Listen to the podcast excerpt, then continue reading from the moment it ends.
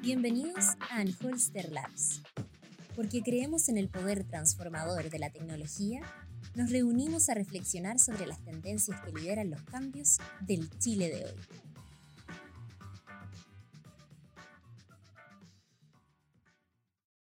A finales de marzo de este año, el Coordinador Eléctrico Nacional, en conjunto con la DICTUC, presentaron un estudio preliminar sobre condiciones de competencia y reglas de subastas y licitaciones para servicios complementarios, los cuales representan el 5% del total de la energía que maneja hoy el mercado eléctrico. ¿Cuáles fueron los objetivos de este estudio y qué rol juega la tecnología en este nuevo panorama? Es lo que conversaremos el día de hoy en este nuevo episodio.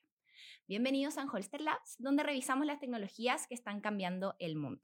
Estamos nuevamente con nuestro gerente general Antonio Díaz y Cristóbal Uneus, quien es director de Data Science.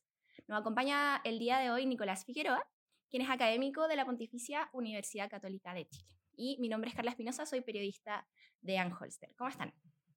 ¿Cómo estás, Nicolás? Bienvenido. Muy bien, muchas gracias por la invitación. Gracias por venir. Bueno, Falta me mencionar que Nicolás es boxeador profesional dentro ¿Ah, sí? y que eso, por lo tanto, puede afectar el, el output de este, de este podcast.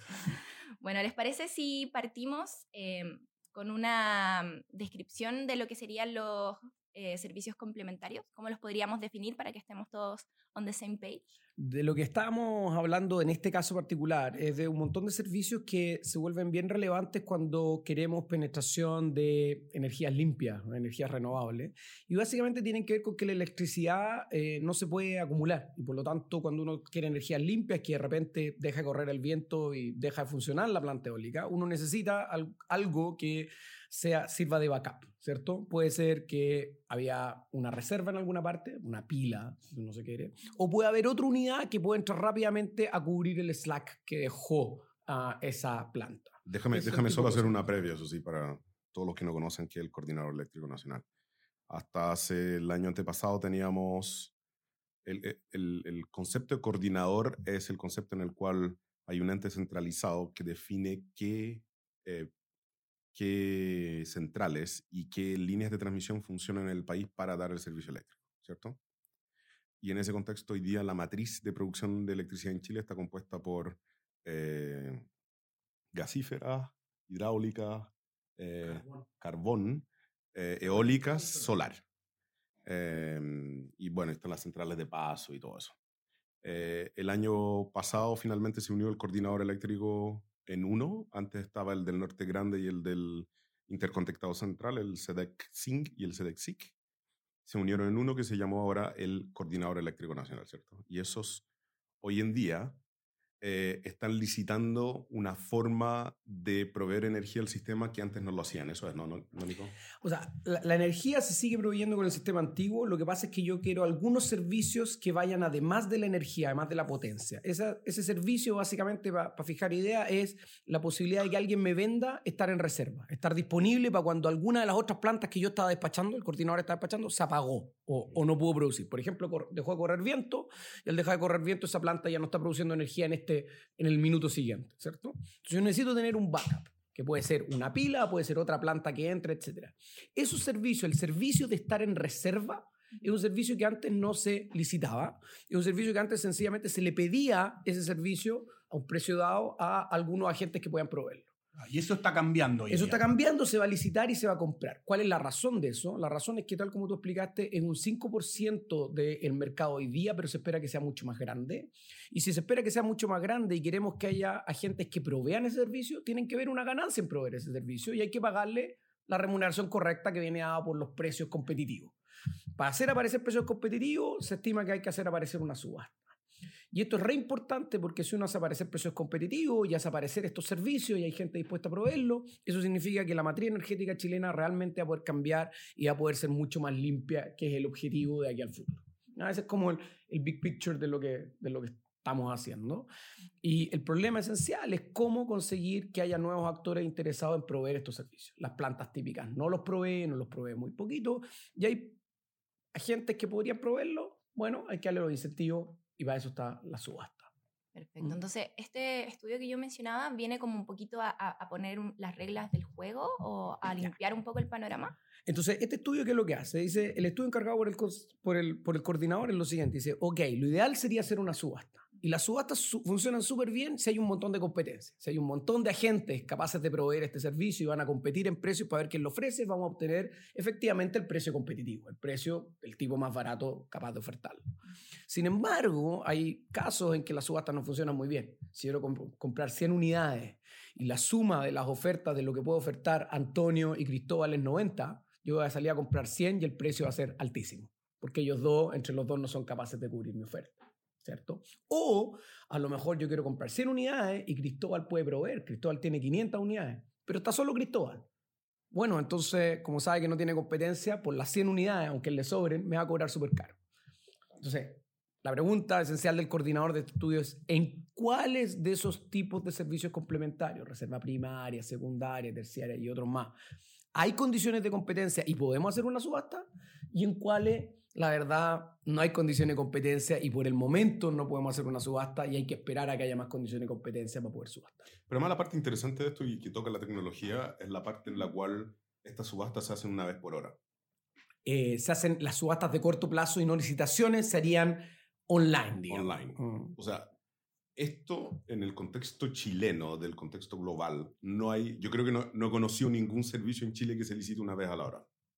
O sea, bueno, tal, la potencia se, se licita una vez al día y después Sí. se despacha una vez a la hora. ¿cierto? Pero entre lo licitado y lo despachado siempre hay variantes notables. Lo Ahora- que me refiero a que acá es, es casi spot. O sea, l- Hay un detallito ahí. Ese sería el ideal. La verdad es que dada la tecnología existente hoy día, lo que se va a hacer es muy parecido a potencia. Se va a licitar una vez al día y se va a anunciar cuáles son las siguientes 24 horas y el coordinador va a tener un margen de nuevo en esta lista de mérito que se genera y por lo tanto va a poder ajustar entre lo que se licitó ayer y lo que efectivamente se asigna en reserva. pero una empresa que esté hoy día en el rubro eléctrico tiene que participar en 24 licitaciones individuales Hoy día a las 12 de la noche, por decir algo, tengo que participar en 24 licitaciones individuales para al día siguiente. al día siguiente y no solo en 24 licitaciones individuales, en distintos servicios. Perfecto. Y eso significa que para cualquier oferente significa entender quiénes son los que están participando. ¿Quiénes son sus competidores reales? Y que cambia día a día. Y que cambia y que un día lluvioso puede ser distinto que un Claro. día seco y que un día domingo puede ser distinto a un lunes. Y yo podría ser estratégico y en algunas condiciones participar, en otras irme más bajo. Absolutamente. Y efectivamente no solo eso, sino que hay, además están las dimensiones geográficas. Parece ser que yo cuando lo conté al principio dice, ah, estamos vendiendo reserva secundaria. No, reserva secundaria puesta en Antofagasta, reserva secundaria puesta en Santiago, puesta en Curicó, son distintas porque yo como coordinador necesito reserva secundaria en toda la red. ¿ok? Por lo tanto, puede haber zonas donde yo tengo más poder de mercado, tengo menos competidores efectivos, a pesar de que hay una red que une todo, sale muy caro traer, eh, ocupar las reservas de otros lados, ¿cierto? Y lugares donde la competencia es dura.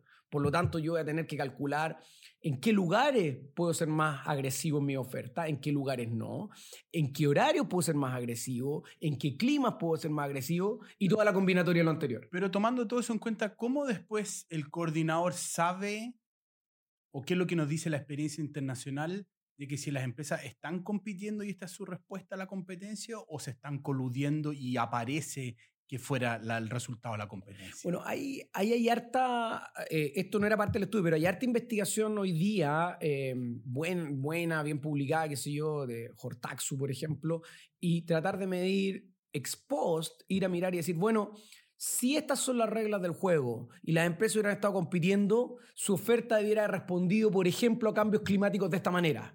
Debiera haber respondido entre el viernes y el domingo de esta manera, porque el viernes y el domingo es distinto. Debiera haber respondido entre hora punta y hora no punta de esta manera. Voy, miro los datos Y encuentro otra cosa. y encuentro otra cosa y empiezo a hacer hipótesis alternativas. En algunos casos se ha encontrado que algunas empresas ofertan muy mal y por lo tanto están Ah, se equivocan. Se equivocan. Eh, hay un estudio bonito en Texas, digamos, entonces tú ponís que las empresas más grandes que tienen un departamento de estudios grande están jugando su mejor respuesta y por lo tanto están ganando toda la plata que pueden y hay empresas chicas dejando plata significativa encima de la mesa y por lo tanto hay espacio tecnológico ahí para ¿Tú te fijas que lo, que lo que acaba de mencionar eh, Nicolás, por lo menos desde el punto de vista de un algoritmo de arbitraje, que básicamente tú vas a estar arbitrando acá como, como quieras, es súper similar al remate que hace Google. Google, AdWords. yo estaba pensando en lo mismo. Entonces, si tú tomas Google hoy día, es muy distinto apostar por la palabra arriendo de autos en Arica que apostar por la palabra arriendo de autos en Santiago. Porque el concepto local eh, te hace que el precio de, ese- de esa palabra clave sea distinto. Claro. Eh, incluso la percepción que te da a ti de quiénes son los ganadores y perdedores en cada uno de esos remates. Hay empresas que siempre apuestan lo mismo, hay otras que cambian su apuesta dependiendo con quién compiten. Y Hay otras donde claramente trae un algoritmo, hay Y, otras que y es, no. y es bien divertido porque una vez que yo, yo me junté varias veces con la gente de Google cuando nosotros hacíamos todo el manejo de las campañas de marketing de Yahoo eh, y Google era la contraparte. Ellos, nos, ellos no- nos mostraron claramente cómo nosotros habíamos cambiado el comportamiento a partir del momento en que empezamos a usar técnicas de machine learning y optimización en las apuestas de, lo- de los remates. Pero la parte, la parte clave que él me dijo fue lo siguiente. Ustedes entendieron que competir en los lugares de alto tráfico no vale la pena. Claro, porque ahí que precio- se maten los otros. Que se maten los otros, ¿no? Precio igual a costo marginal. Pero es igual a costo marginal, incluso peor. O sea, Claro. yo estoy buscando que, me, que traten de identificarme en alguna parte o, o hacerme notar en algún lugar, pero claramente en el lugar equivocado. Es como que me estoy parando en la Alameda con, o en Huérfanos con Ahumada tratando de vender, eh, no sé, paraguas un día, un día de verano, una cosa, una cosa por ese estilo.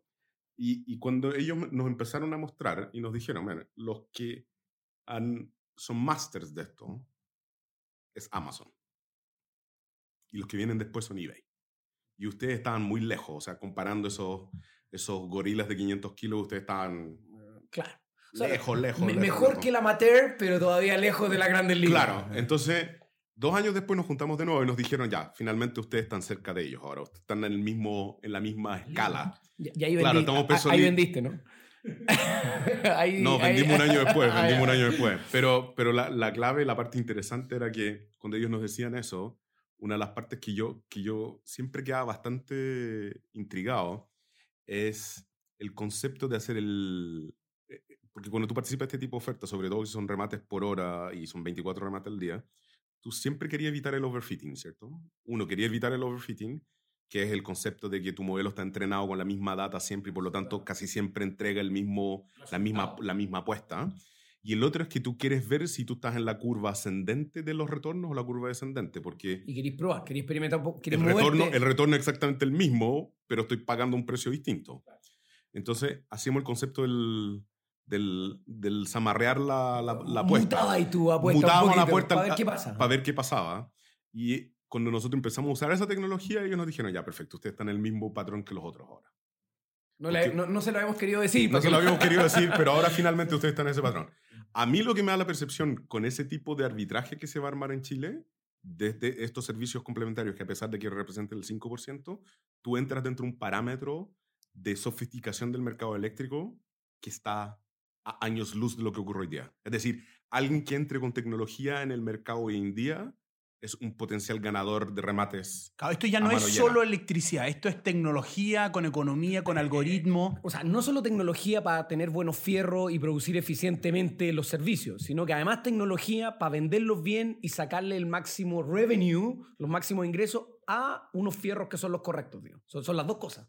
Tú, tú mencionabas en, en esta evidencia de las empresas que, se, que, que habían otros lugares donde se hacía esta licitación de servicios complementarios. ¿Qué, qué, no, qué nos dice la experiencia internacional? Es bien interesante. si es que se puede Todavía aprender. Nosotros tuvimos que buscarla y todavía casi no sabemos nada. Porque es tan reciente Ah. que los países están probando. Y hay 10 modelos distintos que se están probando y estamos todos a la espera de saber cuál, ¿Cuál es la funciona? mejor manera. Ahora déjame eh, entrar en un poquito lo que, lo que hablábamos, lo que decía Antonio, de las grandes ligas, los gorilas, ah, los Eso. chimpancés, los amateurs, qué sé yo. Entonces, justamente lo que uno ve es que hoy día uno tiene grandes consorcios de generadores que uno esperaría que dejaran muy poca plata encima de la mesa y uno esperaría que se metieran con todo este negocio. Pero la oferta de servicios complementarios también está presente en un montón de agentes que son mucho más chicos, ¿cierto? Que tienen pequeñas plantas pe- o pueden ser potenciales inversionistas, etc. Y ahí hay un espacio súper interesante porque para ellos va a ser súper interesante para rentabilizar sus activos poder ofertar bien. ¿Cierto? Correcto. Y no tienen las economías de escala obvias de decir, bueno, yo contrato un departamento de estudio porque eh, este negocio para mí significa millones de dólares. Para mí significa decenas de miles de dólares, que es un montón para mí, pero no me alcanza para contratar a un servicio de gente estudiando cómo ofertar en el remate. Y aparece este servicio intermedio, que uno lo piensa y dice, alguien te podría ofrecer el servicio de, déjame, yo oferto por ti. O sea, tú, tú tenés los Yo fierros, tengo un bien. intermediario. Yo te compro la capacidad. Yo te compro- dime cuántas reservas tenés y yo oferto por ti y yo Claro. actúo Yo estratégicamente. soy bueno para la subasta. Exacto, y ha- hago eso con varios proveedores. Y déjame irme 20 años para el futuro, al menos eh, esto es lo que mis mi amigos, mis colegas ingenieros eléctricos se imaginan. En el mundo de 20 años más, o quizás menos, dependiendo ¿ah? de lo que pase, estos mismos servicios no solo van a proveer los grandes generadores, los generadores chiquititos, los proveen las casas. ¿Cierto? O sea, las casas van a tener, van a Pantel- tener los Voy a paneles. tener tu auto, voy a tener enchufado tu auto. Y si de repente el sistema necesita energía, tú puedes tener un algoritmo que le diga a tu auto, ¿sabes que ahora deja cargar y empieza a descargar? Claro. Regálale, porque Al pre- está, precio que está, está muy Al precio caro. que está, conviene que descargue el auto y me vaya en metro O en bici. o en bici, digamos, pero me gané unas lucas extra. Por supuesto que eso no lo puede hacer cada persona en su casa, no todos somos ingenieros eléctricos o algo así, pero efectivamente va a aparecer otro servicio. Que el- ¿Qué es lo que es el tipo? El tipo que te masifica esto y te vende, Te agrega demanda. te, te- te- te agrega demanda y te vende el software para manejarte la demanda bajo parámetros que le das tú. O el tipo que compra el bien raíz del porcentaje de techo que tenés tú por la... Eh, te, te compra y dice, ok, tú tenés techo, entonces déjame administrártelo yo. Aparece otro Que es, co- mundo, que es como el boom de la minería, que le dieron derecho de propiedad a lo que estaba en el subsuelo. Alguien podría dar derecho de propiedad distinto a los techos y yo podría arrendar mi techo. Tú pon- o sea, yo te puedo ofrecer el siguiente servicio. Tú haz esto en el techo, yo te lo instalo, porque yo soy el que entiende esta cuestión, Es y déjame que- operar con. Es yo el modelo que funcionó en California durante años, que era... Y que de hecho en Chile, en Chile una de las preguntas que todo el mundo se hacía era ¿y por qué todos los techos de todos los edificios no lo hacemos centrales recolectoras de... Claro, eh, yo antes de meterme esto no cachaba, pero ahora que paso por ahí, paso, paso por acá y lo que veo es plata perdida. Empiezo a mirar los techos y empiezo a ver que hay gente No, bien, plata, el bien raíz de los techos es notable, es notable, es notable. Entonces, Ah, Hay una logística de cómo tú sacáis la, de cómo tú sacas la energía de cada uno de estos lugares y lo transportáis por la red, porque la red efectivamente está hecha para distribución, no está hecha para transmisión. entonces, hoy día yo podría rentabilizar mi techo porque sencillamente en algún momento dejo a consumir energía y ocupo la propia. Pero en un mundo más futurista, digamos, yo no solo hago eso, sino que además arbitro y a veces inyecto y a veces saco. ¿Cierto? Eh, Claro. eh, y por lo tanto la rentabilidad del techo sube. pues, ahora, ahora además puedo manejar los ciclos, etc. Entonces, la gente, por ejemplo, que se levanta temprano y, y tiene una hora punta distinta. Eh, entonces, el Antonio, por ejemplo, que no se levanta hasta las 11 de la mañana, qué sé yo, entonces él va a poder aprovechar esa economía, digamos. Esa es la percepción que tiene el mundo académico del mundo empresarial, es notable. Carla se está poniendo azul. Morado. Morado, morado, morado. Yo tengo una pregunta que le quería hacer a, a Nicolás. Estamos hablando de un sector que al parecer tenía, o por lo que, está, por lo que has comentado, eh, tenía muy poca o casi nada de regulación y que ahora se le están poniendo como un poco reglas en el juego. Entonces yo quería saber qué, qué influencia o qué implicancias tiene la nueva ley de servicios eléctricos, cómo cae en este panorama. A ver, lo voy a plantear de otra manera. Los servicios complementarios hay que proveerlos igual, así que se están proveyendo, no es que no hubiera una regulación. Lo que pasa es que se, se proveían de una manera bastante hiperregulada, diría yo. Era básicamente, hay un regulador que decía, necesito, ser- eh, necesito servicios, com- servicios complementarios, Antonio va a proveer la mitad, Cristóbal la otra mitad y te las voy a pagar al precio que a mí se me ocurra. Básicamente. Eso da las señales de precio incorrecto, entonces cuando Antonio y Cristóbal decían qué nuevo generador van a construir, no van a construir generadores que provean esos servicios complementarios. Porque, ¿Por qué? Si después van Y le fijan el precio. Y le fijan el precio. Entonces, justamente lo que hay ahora es que la regulación pasa de ser esto a dedo a decir, ¿sabe qué más? Aquí hay unas reglas del juego, hay una regulación, pero compitan. Y por lo tanto, los precios que aparezcan van a ser los precios.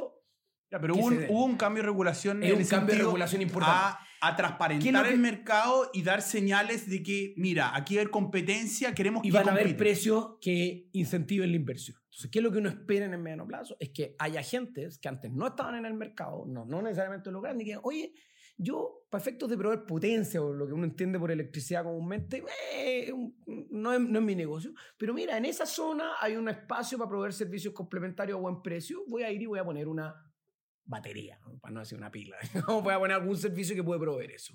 Entonces, por lo tanto, la idea es que aparezca en el mediano plazo un montón de agentes nuevos y un montón de agentes que, para poder competir, sean agentes nuevos muy buenos en los fierros, pero también, un poco lo marcaba Antonio Cristóbal, muy buenos en la teoría de juego, muy buenos en los algoritmos, muy buenos vendiendo lo que son capaces de producir. Pero si aquí va- vamos a quizás, en este ejemplo que tú decías, 20 años más. Hoy día el coordinador despacha por costos marginales auditados. En fondo, él sabe Y cuál- seguridad, y seguridad del sistema. y seguridad del sistema, que es en fondo quién es el más barato y, los, y cada vez mete una planta que Eso marginalmente parte- es más eso caro. por la parte de energía no cambia. Claro. La parte de energía sí. Pero vas a tener por otro lado un mercado que va a crecer, donde va a haber precios que son dinámicos día a día, que pueden ir Y cambiando. donde no es una subasta, donde no hay nada como costo auditado, donde es Claro. usted oferte lo que quiera. Eso conceptualmente no es un conflicto en Sí. el sentido de que tengo en un mismo mercado precios que se terminan de manera distinta. Eh, es un desafío bien grande. eh, cuando tú me preguntáis la experiencia internacional, se han probado todas las combinaciones del mundo. Chile, por razones legales, el estudio que se nos.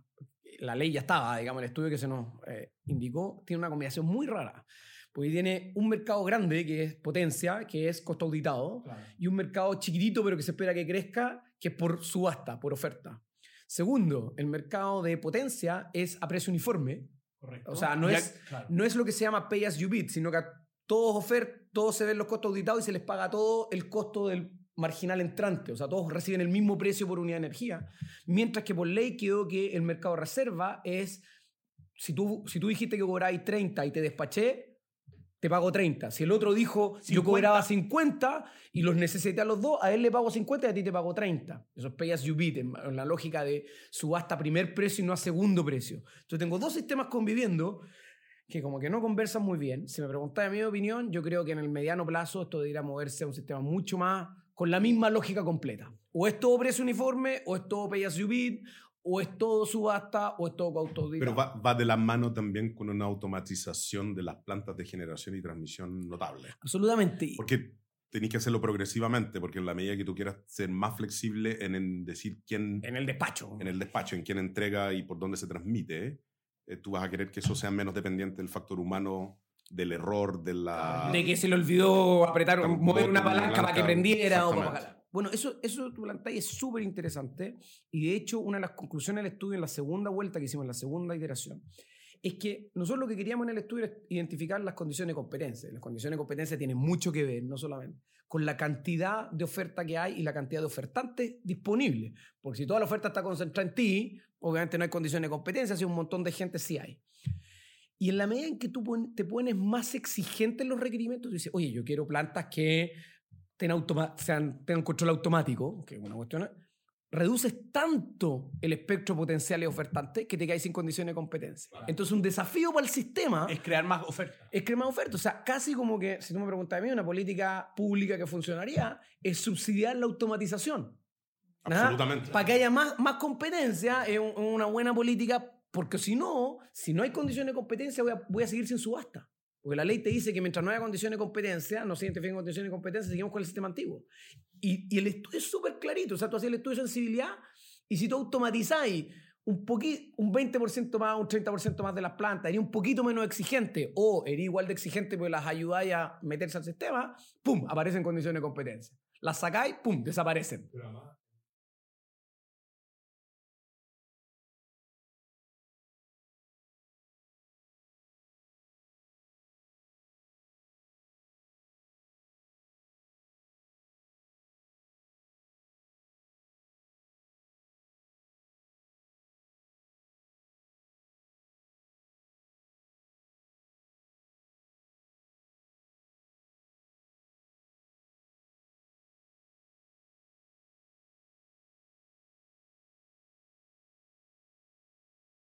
Calcula que el retorno es alto y que le van a pagar de vuelta, así que no hay problema. No, no, no, digo en forma... Sí, sí, claro, ¿no? Sí, está bien, pues ese es su negocio. Son extremadamente... Sí.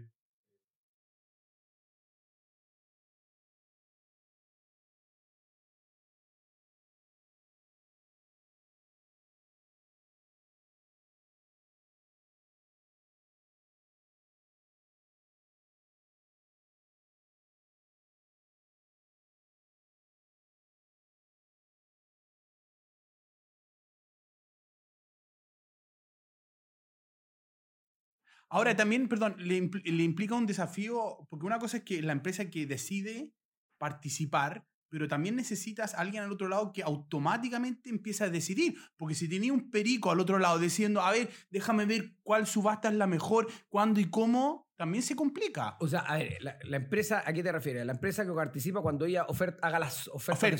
Y después está al otro lado el que decide Que- bueno, el, el quien decide se supone que en un periodo de un día lo hace con un algoritmo conocido. Por y eso- por lo tanto yo puedo predecir. Es un algoritmo difícil porque resuelve un problema de optimización difícil, por lo tanto predecir exactamente quién va a salir despachado o no, determinar tu estrategia óptima es una estrategia compleja, tal como en el problema de Google AdWords que mencionaba Antonio.